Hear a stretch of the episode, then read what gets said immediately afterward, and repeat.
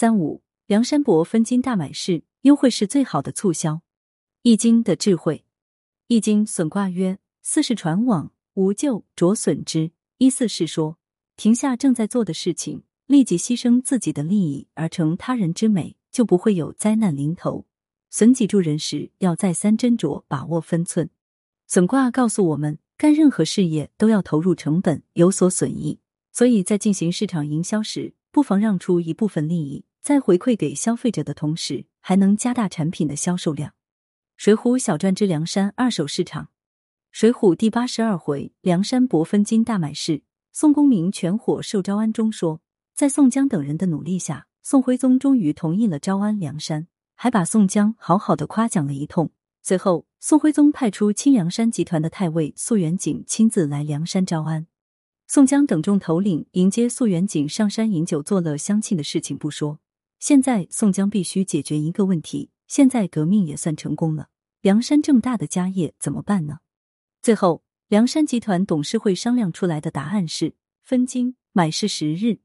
原文如下：送走苏太尉后，宋江回到忠义堂说：“众弟兄在此，自从王伦开创山寨以来，伺候晁盖天王上山建业，如此兴旺。”我自江州得众兄弟相救到此，推我为尊，已经数载。今日喜得朝廷招安，重见天日之面，早晚要去朝京与国家出力。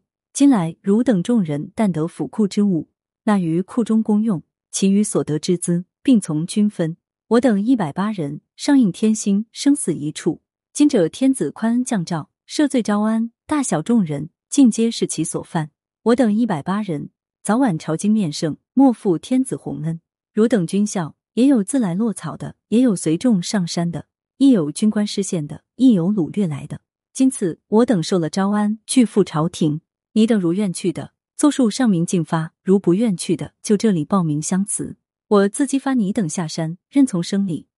于是宋江对当下辞去的、随去充军的都赏钱物。次日，宋江又让萧让定了告示，差人四散去贴，小石林晋州郡乡镇村坊。各个报之，仍请诸人到山买市十日，从三月初三到十三，宰下牛羊，酿造酒礼。但凡到山寨里买市的人，尽以酒食管待，犒劳从人。一连十日都是这样，来买市的人都甚是欢喜，谢拜下山去了。什么意思呢？这一大段话的意思是说，宋江他们要受招安，要下山了，把梁山集团的固定资产和小金库里的现金做了如下处理：一。小金库中的现金贼赃，应该是均分了。大家都分了钱，也就呼啸下山去大采购，也许顺便逛个青楼什么的。二，把寨里不用的东西、带不走的东西，全都低价出售给附近的乡民，相当于现在的跳蚤市场、二手货市场。用今天的术语来讲，这叫低价促销。这也从侧面反映出了一个事实：几百年前的宋江，他们懂得用优惠促销的销售手段，尽快的把产品给卖出去。既然古人都有这样的营销手段，咱们今人总不能不如吧？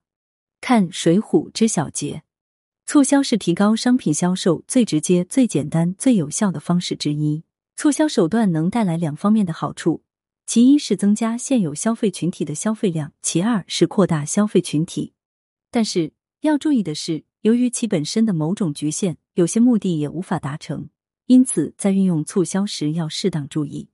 一运用促销无法建立品牌忠诚度，运用促销方法在短期内可能形成购买激励，但这种激励一旦停止，顾客就有可能转移到其他品牌。二、运用促销无法挽回销售衰退趋势，销售衰退往往是在产品生命周期的较后一个阶段，许多公司在这一时期为了保持市场，大多喜欢采用促销手段。其实，促销运用只能实现其短暂收益，以延缓死亡。对于垂死的产品，并不能拯救。三、运用促销对不被接受产品无济于事。